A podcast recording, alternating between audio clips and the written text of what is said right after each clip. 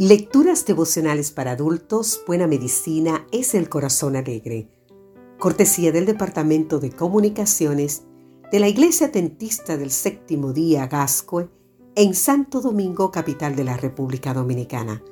En la voz de Sarat Arias. Hoy, 28 de noviembre, la esperanza suma.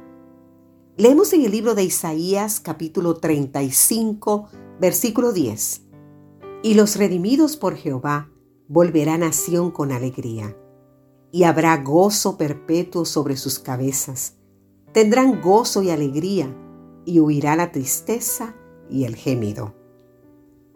Una antigua leyenda rabínica cuenta que cuando José era gobernador de Egipto durante los años de escasez, a pesar de tener lleno los graneros, le resultaba difícil la distribución del trigo.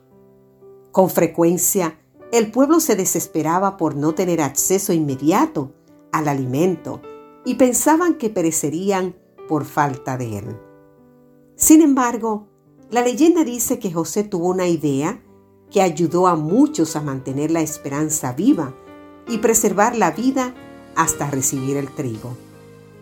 De manera periódica, el gobernador ordenaba arrojar grandes cantidades de paja al río Nilo.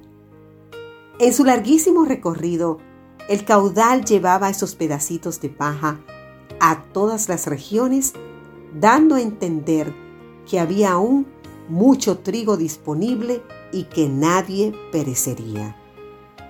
Los ejemplos cotidianos del amor de Dios en nuestra vida, aunque sean pequeños detalles de cómo Él nos cuida constantemente, son como esos pedacitos de paja que alientan en nosotros la esperanza de que Jesús volverá acabar con todo dolor y tristeza. El versículo de hoy habla claramente de un gozo perpetuo para los redimidos y un alejamiento de la tristeza y el gemido. Aunque la profecía en parte se refiere al gozo de los cautivos al regresar a Jerusalén, también va dirigida a quienes vivimos en la era cristiana para que pensemos en la nueva Jerusalén, donde el gozo será perpetuo gracias a la redención por medio de Jesús. Algunos estudios sobre la depresión dicen que las personas de edad avanzada, especialmente los hombres, cuentan con más riesgo de experimentar síntomas depresivos que sus equivalentes de edad mediana. La explicación está en el declive de las cualidades físicas y la proximidad del fin de la vida que pueden desesperar a muchos. Sin embargo, para el creyente esta etapa de declive físico puede ser muy distinta. La reflexión en el tema de la salvación por la gracia de Jesús y la esperanza en la vida eterna con la alegría, el gozo y la ausencia de tristeza que promete la Biblia, puede ser el mayor agente para prevenir y remediar la depresión.